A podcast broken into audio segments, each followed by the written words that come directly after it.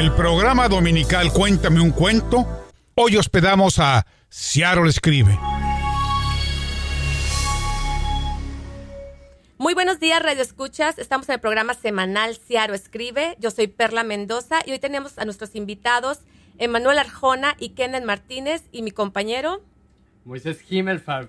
Hola Perla, ¿cómo estás? Buenos días.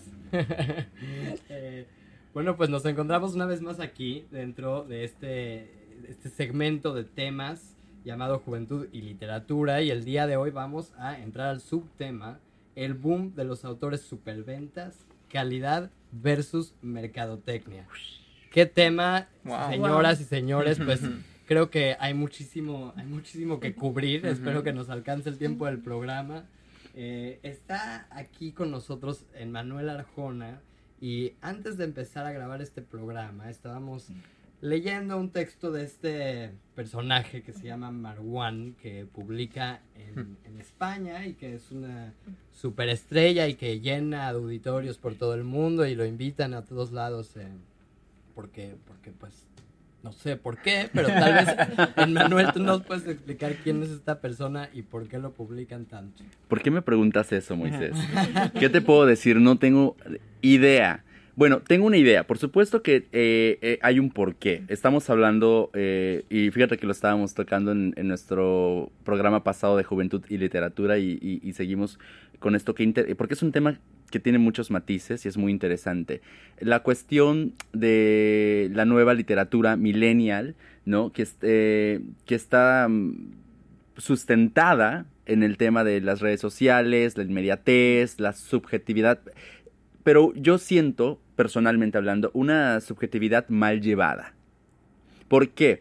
Porque en este caso, por ejemplo, em, personas como Marwan eh, utilizan recursos narrativos muy sencillos, muy simplistas, eh, muy descriptivos, eh, no hay metáfora, no hay riqueza narrativa, no hay no hay este, este, esta situación abstracta que tiene la poesía en general, que te hace pensar, que te hace eh, querer releer el poema y, meterte dentro de él y tratar de desmenuzarlo. Y en este caso, por ejemplo, no, es prácticamente una, una narración en forma de poema, ¿no? Es completamente descriptiva, pero digo, para eso ya tenemos a la novela.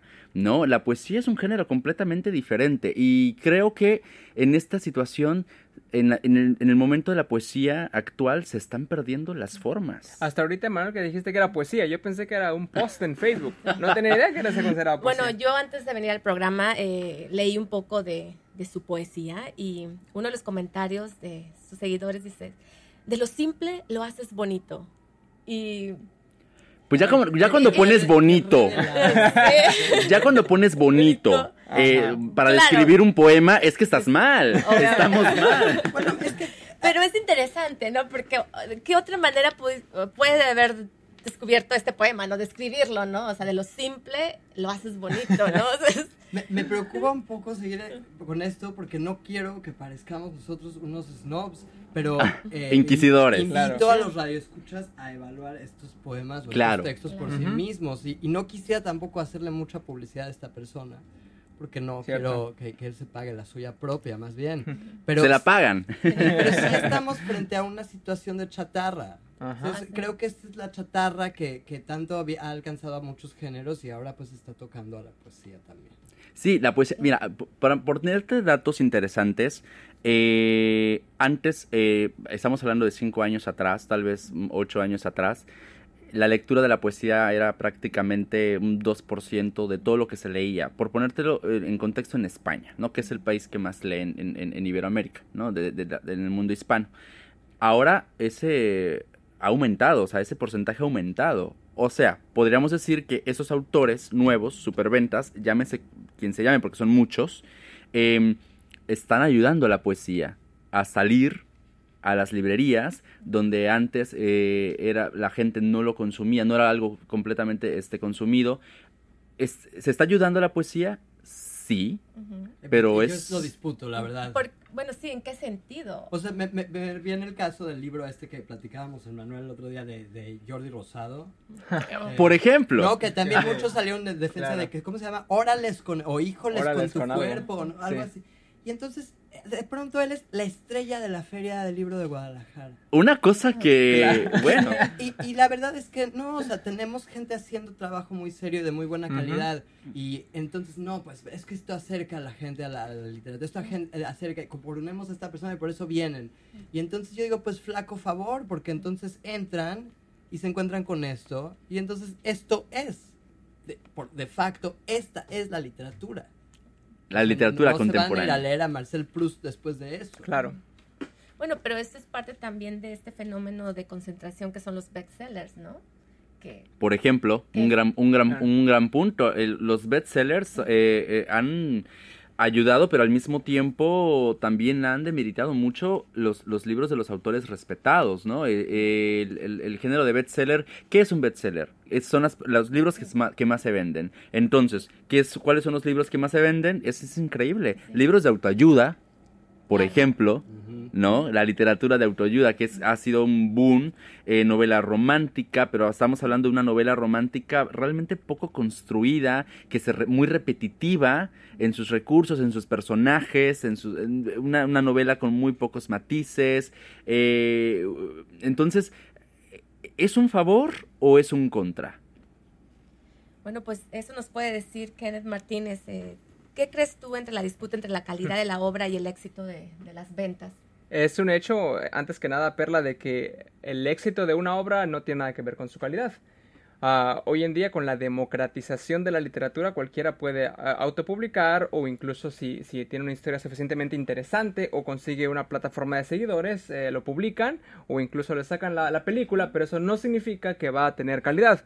Eh, como un ejemplo, las sagas han existido desde siempre. Tenemos sagas excelentes como las Crónicas de Narnia o El Señor de los Anillos, que son alegóricas, Así que es. se leen a diferentes niveles. Y luego tenemos las sagas de hoy en día, como Twilight, como eh, Fifty Shades of Grey, de- of Grey, ah, diferentes eh, tipos de, de- de- de historias que simplemente eh, por alguna razón pegaron, sin eh, recursos literarios, sin que tengan una historia o personajes bien definidos, pero le gustó a los adolescentes, le gustó a, a- a los chicos que estaban leyendo el Facebook o el Twitter y de repente salieron a la fama. Hay un aparato O- de bueno, mercadotecnia, sí, ¿no? Hay una ingeniería que, que refina y que crea estos productos al, al bajo, lo que se llama el, el bajo común denominador, que apela a, pues, a las masas, ¿no? O sea, creo que en el caso de, de 50 sombras de Grey o 50 Shades of Grey, hay, hay una anécdota interesante de, de, este, leí por ahí a una persona de la comunidad fetichista que dijo, me siento ofendido, esto eh, minimiza mi estilo de vida, esto insulta mi disfrute de mi vida y entonces le vende una, una versión barata a las amas de casa aburridas y, y bueno, pues no, o sea, es como chistosa la anécdota, pero creo que esto es lo que pasa con estas historias mal contadas y, y, este rebajadas. Definitivamente. Aparte, no podemos olvidar, este Moisés, Perla, Kenneth, que la literatura también eh, tiene una, esta cuestión educativa. Y en base mucho a lo que leemos es también nuestra educación. Y es como también nosotros vamos a ver la perspectiva de nuestra vida, lo que estamos viviendo, y cómo nosotros también vamos a, a dar, dejarle esa perspectiva a, la- a- nuestras futuras generaciones, ¿no? Entonces, es lo que tú lees, por ejemplo, en, en- en muchas medidas es parte de tu vida. O sea, la lectura es algo muy íntimo, es un proceso íntimo y eso habla mucho de una persona y, y de lo que quiere también para su vida misma. Y bueno, yo creo que, discúlpame, pero yo creo que también los autores y autoras tienen que tener una responsabilidad, ¿no? De qué es lo que publican. Bueno, pero ya en temas de mercadotecnia, en temas de globalización, la responsabilidad es monetaria. O sea, ellos realmente quieren quedar, ellos prefieren quedar bien con el editor, con la editorial, antes que con el público. De- depende, porque en estos días, eh, bueno, están los editoriales grandes, ¿no? Pero también están las, eh, los pequeños editoriales. ¿Qué hacen estas pequeñas editoriales? Tú les pagas a ellos para que te publiquen y te ponen un sello. Entonces, y están Claro. las, las, eh, las empresas en online, que es donde tú pagas, tú te autopublicas en tu caso, ¿no? que a veces ya no es tanto qué, qué editorial es el que te sigue, ¿no? Es realmente tú qué tanto vas a poner o qué vas a aportar para, para ser publicado. Definitivamente. Ahora, si me permiten hablar como el abogado del diablo y, y ponerme un poquito en la defensa de todos estos libros que, que, bueno, puede ser de que tengan muchos contras, ¿no? Ahorita no me acuerdo quién decía, no van a empezar a leer un libro de buena calidad si alguien se introduce a la lectura con ese tipo de libros. A, a, lo mejor sí, no sabemos, y me voy aquí a exponer ante ustedes, no me vayan a criticar, pero yo empecé leyendo Harry Potter en la secundaria y, no. y después uno de mis libros favoritos era de Carlos Cuauhtémoc Sánchez, que es una persona que se les hace a, a muchos que no tienen nada de recursos literarios, es de, de, es de superación personal, y sin embargo de ahí salté a Julio Verne, salté a los grandes filósofos, hasta Kant, a, a Kierkegaard, y de ahí me enganché con la literatura. Entonces a lo mejor y pueden ahí dar un granito de arena para que los jóvenes, los adolescentes, entren en el mundo de la literatura. Definitivamente, el leer siempre va a agilizar la mente, así sea, cual, cualquier tipo de literatura siempre te va a, a hacer un... O sea, el, el, solo hecho de leer ya tu mente es, está creciendo. Sí, Por el proceso de, de, de, observar las letras y procesarlas en el cerebro, pues es un ejercicio de abstracción Exacto. y de imaginación, y claro que, claro que sí. Ahora, y, y, la verdad es que Kenneth, sí, me dejas con la boca calladísima con esta anécdota.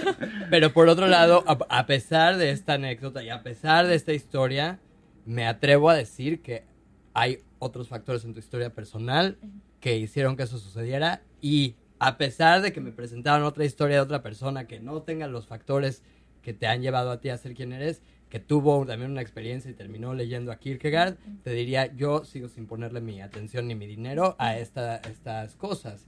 Eh, no, no, no son productos que me interesen en el mercado. Exactamente. Ahora, también hay momentos para todos. Este... Por supuesto que a veces la curiosidad, la curiosidad mató al gato, a veces ya, uno, uno la curiosidad mató al gato y bueno, obviamente pues de repente te acercas a ciertos autores de, donde pues dices, ok, se está hablando mucho de él, críticas buenas, críticas malas, porque aparte ahora realmente la, la, crítica, no te puedes tampoco fiar de la crítica, ya no existe la crítica. Claro. Exactamente, es, eh, las reseñas son tan bueno, es que también es un arma de doble filo. ¿Por qué? Sí. Porque mucha gente que ahorita eh, maneja las, el tema de las reseñas ya están eh, en muchos sentidos eh, pagados o promocionados por los mismos autores o las editoriales. Entonces es como que obviamente no vas a sabotear un libro el cual te está dando una plataforma. Yo también leí Harry Potter. ¿eh? Me, me, encantó. Yo vi la película. Me encantó, me encantó. Los siete libros. El primero lo leí en una noche sin wow. dormir. Oh, wow. Tenía wow. 18 años y, y, fue la, como una cosa que me atrapó. Son adictivos, ¿no? Sí. Son adictivos. Son adictivos. Pero no, no, no, no es blanco y negro, no, no todo es malo, pero... Hay, no, hay para nada. Definitivamente. Así, como los libros de superación personal. ¿Qué tal el, los que tú tienes que rellenar? Que aparte de que mm. compras el libro, tú lo tienes que escribir, ¿no? Que viene así como, ¿cuál es tu meta?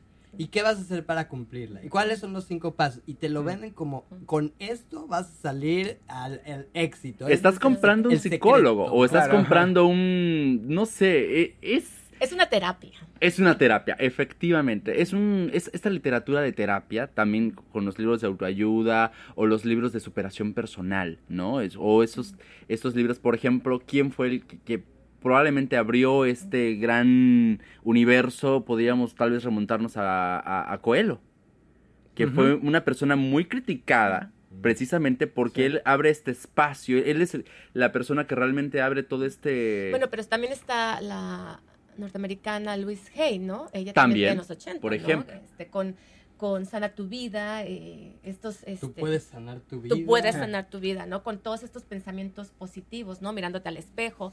Eh, Libros como Caldo de Pollo para, el, el, alma, pollo para el alma, por ejemplo. Creo que por un lado la salud mental está todavía estigmatizada. No todo el mundo tiene el recurso para asistir a un psicólogo. Efectivamente. Y tenemos que atendernos. Esto sí es importante. Y hay libros que realmente ayudan o, o, o tienen un, un, un, buenos recursos narrativos o pueden estar sus, eh, sustentados incluso en estudios. Eh, el autor se preparó para claro. elaborar un, libro. O sea, por supuesto que no estamos eh, estigmatizando toda eh, o generalizando, tratando de generalizar todas la, las obras pero sí hay que tener como que tener una conciencia eh, sobre lo que uno puede leer y lo que uno puede catalogar como una buena literatura de una literatura barata es que o una literatura... Ese, ese es el detalle. Negocio, ¿no? Porque sí. si esto es una, un negocio y lo que tú estás haciendo es dar unas platitudes y unos misticismos así medio raros, como, como en el caso de, de Coelho, ¿no? En donde hay como una casi visión semi-religiosa en su literatura. Y a cambio de esto te estás haciendo millonario, pues habría que preguntarse dónde está el interés por la salud mental o qué es lo que estás haciendo realmente. O el mentado ego, ¿no? Que, que todos estos libros también eh, trabajan el ego, ¿no? O sea, y, y todos estos tipos de libros tienen una narrativa muy, muy fácil de leer, muy básica, porque eh, quieren llegarles a todo el mundo. Ese es el punto, los famosos anzuelos, esos, esas cuestiones que te hacen, que hacen que el libro sea adictivo, ¿no? Es, y también es como una, una, una especie, hay libros que eh, se manejan como autoengaño, hacen creer al lector que ya está leyendo, que ya, ah, ya, ya soy un lector. Ya o por ejemplo, lector. la, po- la famosa poesía con la que iniciamos platicando. Es una poesía tan sencilla, tan fácil, que por supuesto que quien la lea, y si nunca ha leído la- eh, poesía en su vida, puede decir, ah, no, me gusta la poesía, ya leo poesía. Y es muy bonito.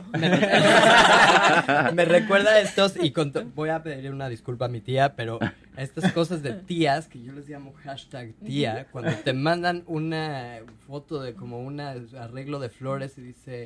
El famoso que tengas un precioso martes. Sí. Son estas cosas este, fabricadas masivamente, que son reduccionistas de la experiencia humana, y aunque tengan los mejores sentimientos detrás de ellos, pues alguien tiene que cuidar la cultura, ¿no? O hay- tiene que haber un filtro. Claro, la intención no hace la obra. Y eso sucede también con el arte en general. Uno puede tener una muy buena idea, pero una obra de arte no se sustenta en una buena idea, ¿no? Hay todo un proceso creativo y, y- y- eso se tiene que ver reflejado. Y lo mismo sucede en la literatura, ¿no? Tienes que, la literatura en este caso, lo que tú estés construyendo eh, en tu proceso creativo tiene que estar sustentado, ¿no? Y, y tiene que verse una, tiene que haber una base. Te puede gustar o no gustar un autor o una obra determinada, pero eh, el, eh, hay, un, hay un- una diferencia enorme en que, que tú puedas decir, ok, no me gusta este autor, pero una cosa es eso y otra cosa decir, ah, está mal escrito, ¿no? O sabes que es, eh, no me gusta cómo escribe, no es, no, no es literatura de, de- de calidad. Bueno, eso, en eso tienes razón. Y bueno, Kenneth, platícanos como consumidor, ¿qué factores pueden ser determinantes a la hora de elegir una lectura? ¿Qué factores pueden ser determinantes a la, eh, pues lo que eh, le guste a uno, ¿no? Lo que sea fácil de digerir. Si alguien no tiene eh, la cultura de leer, cualquier libro pequeño, cualquier libro que esté sonando, que se vaya a sacar la película, es algo que van a escoger en general. Lo que sea muy fácil de, de digerir. ¿Sí? Es, es, Es- tremendo, ¿no? Sí, es, porque sí, ¿qué factores definen cómo escoger un, un libro? ¿no? Y ahora, como decimos, los bestsellers y, Ujú. y con estas nuevas plataformas que es bombardeo de información, de reseñas compradas, siempre hay... eh, Lo ves tanto en las Sí. redes sociales que ya te hacen creer que lo necesitas. ¿Por, por qué no decimos cada quien un título en español o en inglés o el que quieran que consideremos que es un acceso eh, fácil a la literatura y Ujú. que dentro de nuestros este, parámetros es literatura de calidad? ¿Qué les parece si ofrecemos esto para que no- Dos opciones cada quien. Uno, Un- dos, Un- una opción- ¿A qué te refieres? bien. ¿De que uno bueno y uno malo para, para poner Pues este creo que hemos Pues- hablado mucho de lo malo. ¿Por qué no Sí, sí. decimos algo bueno? buenos? una- Claro, ah, sí. ok. Un libro, ya, perdón, perdón, para no confundir a la audiencia, Sí. un libro que nos pueda acercar a la literatura de calidad, ¿no? Que, que nos pueda hacer como que un buen comienzo, por Ujú. ejemplo. Ah, me parece un, un- un- un- concepto interesante. Por Sí. supuesto que Moisés va a empezar porque él es el que lo propuso. Claro. Así es, él, él ha de tener dos Traigo opciones. listo mi arsenal. Pues mi- mira, yo eh, eh, quiero compartir. Hace poco leí un libro de Roxane Gay. Mm. Es una columnista, eh, es una feminista moderna, contemporánea. Y esta es una colección de ensayos que se llama Bad Feminist. Mm. Entonces, Roxane Gay lo que hace es que escribe una serie de ensayos de su blog, están compilados en este libro, pero Roxane Gay es una, es una doctora en letras y es una mujer inteligentísima y es un referente fundamental para entender la teoría feminista de la actualidad, pero no hay, no hay cuestiones académicas complicadísimas. Es divertidísimo, son ensayos cortos, te mueres de la risa y están bien escritos. Definitivamente. Y mira que lo tengo que leer. Yo por mi caso, por ejemplo, podría citar, por ejemplo, en, en novela eh, o cuento. De hecho, sí. Yo creo que la forma para entrar a- en, en la literatura para alguien que no está muy familiarizado con la lectura puede ser a través del cuento. puede ser un, como que un- una puerta muy interesante. Y, y- y porque son historias cortas, entonces las digieres rápidamente. Ángeles Mastreta, por ejemplo, que escribe maravillosamente para mí, pero es una, es una narrativa eh, no, no es complicada, es muy fácil de entender, pero esto no le quita el mérito de que realmente es una literatura muy bien trabajada. Por ejemplo, Mujeres de Ojos Grandes, que a mí en lo particular es una obra que me gustó muchísimo, esta colección de cuentos, y aparte eh, te, te divierte y, al mismo tiempo también te hace, te hace pensar. O sea, es un libro muy interesante y creo que puede ser un muy buen comienzo en la literatura. Bueno, en mi caso yo a lo mejor podría re- eh, direccionar a, a dos, eh, dos grupos. Para los jóvenes, si quieren empezar con la literatura, El Hobbit de Tolkien está excelentísimo. Es una historia corta, autocontenida y de ahí sale El Señor de los Anillos, pero es una obra magistral, El Hobbit. Para adultos a lo mejor recomendaría La Tregua de Mario Benedetti. Es drama, es casi casi como una telenovela, pero el autor es impresionante. Sí. Perla, ¿tú qué nos tienes? Pues la verdad es que le, le sigo pensando. Yo tengo, tengo otro autor que sugerir, este, Edgar Keret. Edgar Keret es un autor israelí que escribe cuentos cortisísimos de tres cuartillas. Wow. son cuentos surrealistas, extraños, locos, simbólicos, súper sorprendentes. Siempre hay una vuelta de tuerca, siempre pasa algo que no sabes de dónde se lo sacó y que le cambia el significado a todo. Y es corto, es sencillo y es divertidísimo. Entonces, Edgar Queret tiene Edgar tres Queret. colecciones de cuentos cortos publicadas y están todas en español y en inglés. Excelente. Perla. Pues Perla, yo creo que nos va, nos va a tener Sí. que deber Esto- sus sí, sugerencias lo para los nuevos lectores. a este, nuevas personas. Estaba pensando tratar de. Por ejemplo, acabo de leer un cuento de tránsito que realmente me ha gustado, que son historias cortas de una escritora mexicana que eh, vive en Canadá y se llama Marta Batiz. Y son cuentos de cortos, son todos son voces femeninas y Mm. son historias de que hablan de la injusticia social y este y bueno la verdad es que es una nueva escritora y, y me gustaría que también la leyeran no porque también Mm. están todos estos grandes escritores pero también ella puede ser un ejemplo no de, de esta nueva generación de, de Mm, escritores Exacto, los, los autores también locales o los Sí. autores nuevos. Yo creo que también tenemos que asomarnos a todos esos autores maravillosos que están ahorita publicando y que tienen una obra maravillosa. Yo acabo de terminar con, con un libro, por ejemplo, de Rita Huircala, eh, este, que es este Los huesitos de, de mamá De y mamá. otros relatos. Un Mm, libro maravilloso sí. que me encantó, que me conectó, a pesar de que ella es argentina, yo soy mexicano, pero eh, tenem- es, está esa situación, ¿no? Es- está tan bien escrito que te con- conectas con el libro de alguna manera. Y es divertidísimo aparte. Un Entonces, saludo a Rita. un saludo a Rita. Huircala. y bueno tenemos a Kevin Martínez también con su libro Ah, ¿no? claro, O sea, Tomo y otros cuentos. Lo pueden encontrar en Amazon. Tomu Exacto. y otros cuentos de Kenneth Martínez en amazon.com. No se lo pierdan. hablando de mercadotecnia Bueno, ya, ya que estamos aquí vendiéndonos, este, yo quisiera invitar a los lectores a leer mi columna en la página revista de Seattle Escribe. Se llama Miralejos y está disponible el segundo lunes de cada mes.